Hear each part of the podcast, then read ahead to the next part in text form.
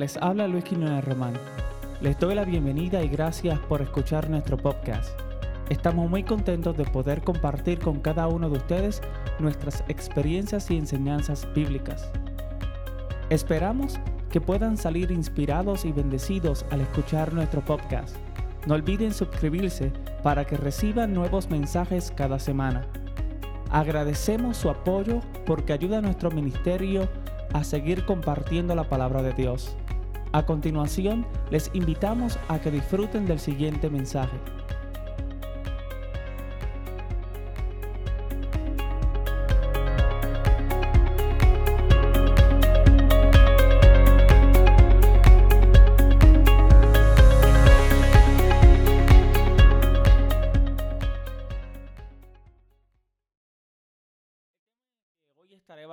Nuestra conversación.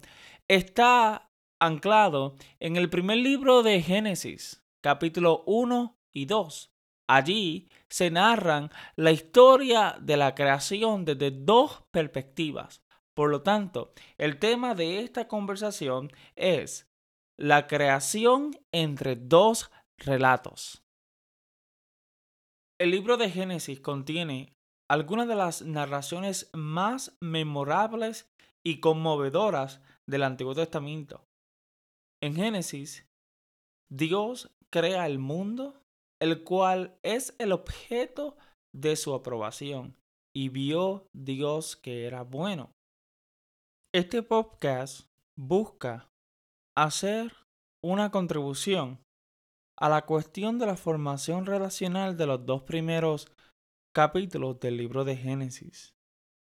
Algunas de las preguntas que surgen al leer estos dos relatos son, el relato en el capítulo 2 del libro de Génesis, versículo 4b al 25, difiere o rechaza el relato del capítulo 1, versículo 1 al capítulo 2, versículo 4a del libro de Génesis. ¿A qué se debe estas diferencias? y cómo podemos armonizar tales diferencias.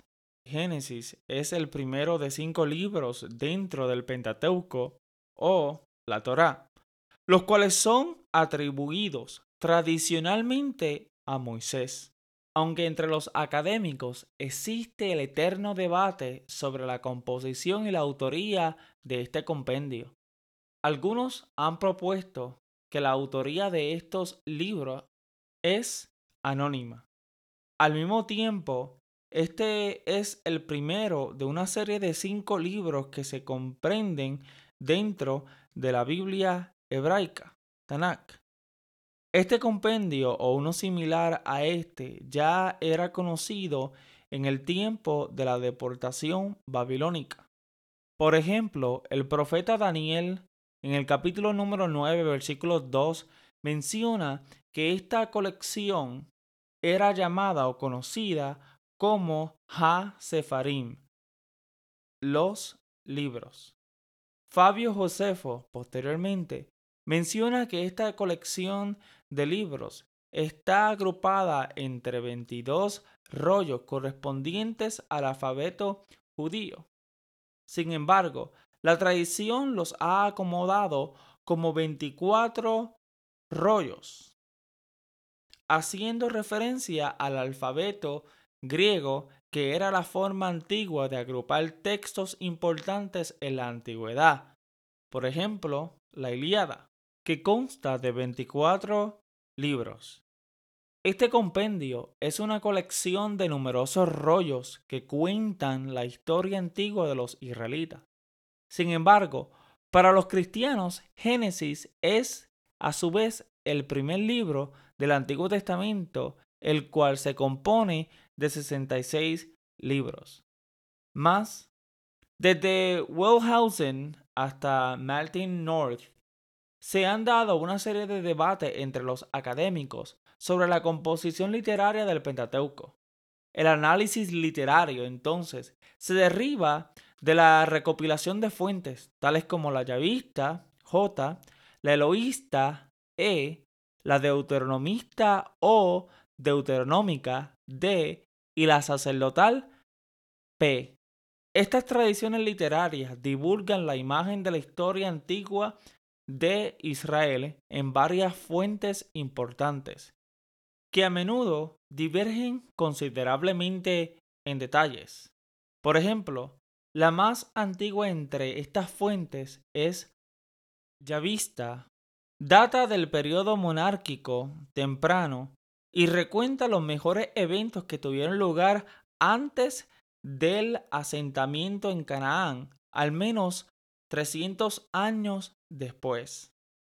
El material de estas fuentes consiste en numerosas tradiciones que van desde Génesis hasta jueces o Josué, al menos, o cualquier otro punto entre Josué a segundo libro de Reyes. Este proceso de formación, por lo tanto, es básicamente uno gradual. Desde una perspectiva netamente narrativa, el libro de Génesis es la presentación oficial del Dios de los israelitas, como se puede leer en el versículo número 1 del primer capítulo del libro, el cual posteriormente es llamado Adonai o Elohim. Según el profesor Mac Smith del Seminario Teológico de Princeton, el nombre del Dios de Israel originalmente era conocido como El, el cual se traduce al castellano como Dios en el singular. De este modo, esto muestra que Él, un Dios tribal, emerge como el Dios patrón de un grupo étnico llamado Israel. Esto a su vez siguiendo el modelo mesopotámico, egipcio y cananeo de un Dios patrón protector de un pueblo, reino o imperio. Posteriormente, la asociación de él con Adonai se presenta en el libro de jueces capítulo 22 versículo 22, donde leemos el Elohim Adonai, Dios de dioses es Adonai. Por lo tanto, la primera palabra en esta cláusula refleja el desarrollo del nombre del Dios, Él, sugiriendo así que Adonai era originalmente Él. En el libro de Génesis se narra la creación del mundo, cual está dentro de los primeros once capítulos de este libro, el cual se conoce como la historia primitiva o la historia universal entre los capítulos 1 al 11. Estos 11 capítulos han sido altamente malentendidos y mal interpretados por los lectores de este a lo largo de nuestra historia. Es entonces dentro de esta primera parte donde se encuentran los dos capítulos que están bajo la investigación en este podcast. Algunos comentaristas bíblicos mencionan que la investigación histórica crítica sobre las fuentes literarias de composición comenzó con el análisis de la historia primitiva. Esta investigación dio paso a raíz de la pregunta fundamental si Moisés fue capaz de transmitir los eventos ocurridos en su tiempo. En otras palabras, si en efecto Moisés escribió el Pentateuco, lo cual llevó a algunos a observar varias diferencias en el texto, como por ejemplo los relatos coexistentes de la creación entre Génesis capítulo 1 y capítulo 2 y la narración del Edén. Estas observaciones fueron recogidas por Emin Bernhard Winter. Posteriormente, estas se difundieron a lo largo de la historia de la interpretación de estos pasajes. Según los argumentos de los estudiosos, el primer relato evoca un vocabulario distinto al segundo. Por ejemplo, se presentan elementos tales como los siete días de la creación y la consagración del sábado como el día de reposo, variación del nombre divino en ambos textos, las principales diferencias estilísticas entre Génesis 2 y el siguiente capítulo, las divergencias entre dos relatos de la creación, así como la actualización del relato después de que se dijo que el cielo y la tierra fueron terminados. Versículo 1 del capítulo 2. En el segundo relato se observa a simple vista la ausencia de estos componentes, los cuales están sustituidos por la creación del hombre, el jardín, el fruto prohibido, entre otros elementos. Al mismo tiempo, para los estudiosos, la primera sección corresponde a la tradición sacerdotal P, mientras que la segunda es típica de la tradición yavista J. Una característica significativa entre P y J es que, por un lado, P describe la creación de manera cronológica, es decir, siete días, mientras que, por otra parte, J carta la cronología de la creación. Debo señalar que ninguno de estos dos capítulos busca presentar una respuesta a las clásicas preguntas sobre el Big Bang, la vida más allá de nuestra galaxia, entre otras interrogantes de la ciencia moderna. Esta narración no está equipada para presentar una respuesta a tales enigmas debido a que no es un trabajo científico. Por el contrario, es una presentación teológica en forma narrativa que pretende engrandecer la imagen de Dios como el creador del universo, tal como se afirma en el texto. Y dijo Dios, y ordenó Dios, y fue hecho. Según Génesis capítulo 1, versículo del 1 al capítulo 2, versículo 4a. Versículo comienza con la afirmación de que Dios creó los cielos y la tierra. Expertos en hebreo bíblico sostienen que la palabra que se usa en el primer versículo, Bereshit, traduce como principio, es estado absoluto que evoca la propia acción de Dios. Esta declaración afirma la preexistencia de Dios aún antes de que todas las cosas fueren creadas, logrando así formar al mundo desde la inexistencia. Sin embargo, los estudiosos a menudo debaten cómo traducir el primer versículo, ya sea como una oración independiente que resume lo que prosigue o como una frase temporal que describe el estado caótico antes de que Dios comenzara su obra. En cualquier caso, es evidente que Dios es el agente activo en este contexto. El marco retórico de esta narración emplea detalles significativos. Los detalles de cada día en la creación reflejan un conjunto particular de variaciones en un registro oral.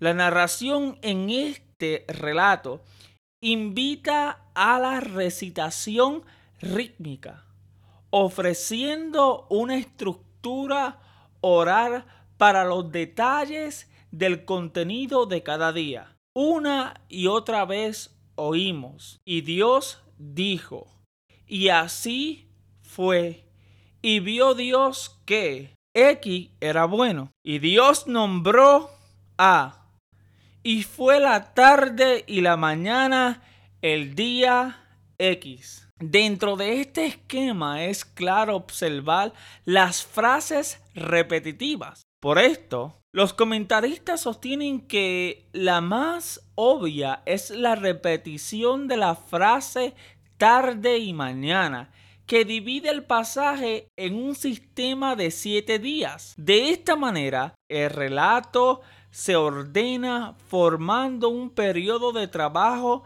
por cada día que concluye con un día de descanso.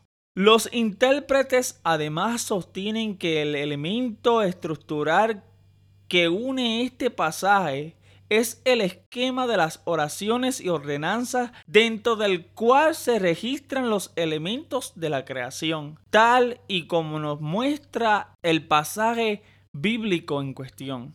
Más, este capítulo es claramente una unidad literaria en tres segmentos. Una introducción, versículo 1, un cuerpo del versículo número 2 al capítulo número 2, versículo 3 y una conclusión en el capítulo número 2, versículo 4a. Por un lado, hay quienes proponen que una lectura superficial de los versículos 1 al 3 puede llevar a concluir que se refiere al principio absoluto de los cielos y la tierra. En otras palabras, proponentes de esta interpretación explican que los versículos 1 y 2 probablemente no es parte de esta narración de siete días. Según esta interpretación, los versículos describen una creación anterior que precede a la creación de seis días mencionada a partir del versículo número 3. Mientras que por otro lado, Golden J. Wenham descarta esta interpretación afirmando a su vez que la frase en el versículo 1 es temporal, la cual describe estado caótico antes de que el Dios cósmico iniciara su creación. Algunos datos importantes de los versículos 1 al 3 son los siguientes. En el versículo 1, la expresión en el principio se puede notar claramente que esta denota un punto de inicio absoluto en el tiempo. Por analogía, con los pequeños comienzos que tienen lugar cuando Dios da forma a su creación.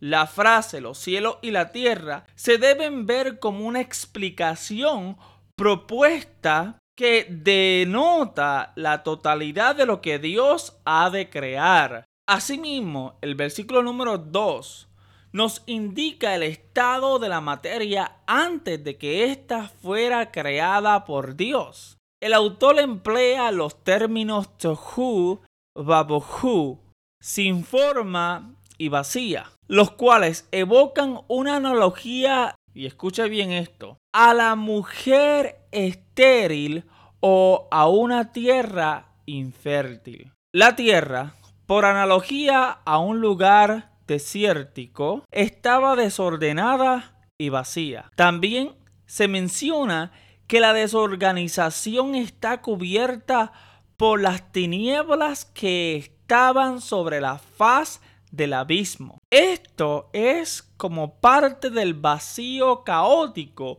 en el cual se encontraba la materia antes de la creación de Dios.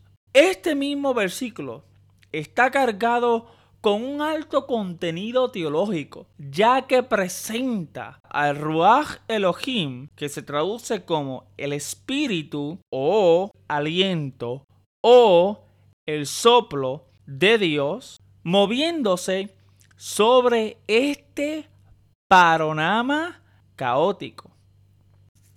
Al conectar estos tres términos, el narrador pretende crear en el imaginario del lector un escenario imposible de producir vida, haciendo de este un planteamiento altamente teológico que evoca la soberanía de Dios.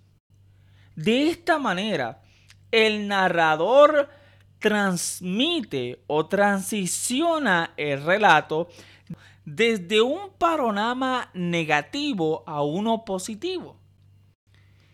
Es en el versículo número 3 precisamente donde por primera vez el narrador da esta pieza importante de entre todo el relato bíblico. Este muestra una manifestación positiva sobre la actividad creadora de Dios. Este versículo, además, presenta la primera de una serie de formas repetitivas a lo largo de la primera parte de la creación. Esta forma que se repite a lo largo del capítulo dice, y dijo Dios, y fue. Como mencioné anteriormente, esta movida de parte del narrador muestra además que es el poder creador de Dios, el cual hace que las cosas se formen desde la inexistencia. Dios emite la orden y el cosmos obedece su mandato. Asimismo, la frase Asimismo, la frase Yahir Or, que haya luz, puede traducirse como luz diurna. El tercer verso no trata sobre la luz de una manera científica. Es decir, que la llegada del primer día es la luz del primer día que experimentamos la provisión de Dios. Esto es al comienzo de cada día.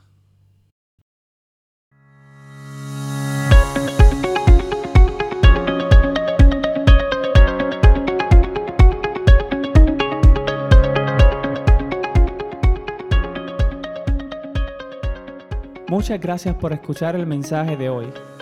Esperamos que se suscriban a nuestro podcast para que reciba las últimas actualizaciones de nuestro ministerio. Ayúdanos a continuar esparciendo el mensaje de esperanza con todos alrededor del mundo. Visita nuestras redes sociales para que nos mantengamos en contacto. Asimismo, esperamos que compartan este mensaje con un amigo y asegúrese de suscribirse Estaremos orando por ustedes y sabemos que lo mejor de Dios para usted está por venir. Sintonízanos la próxima semana. Bendiciones.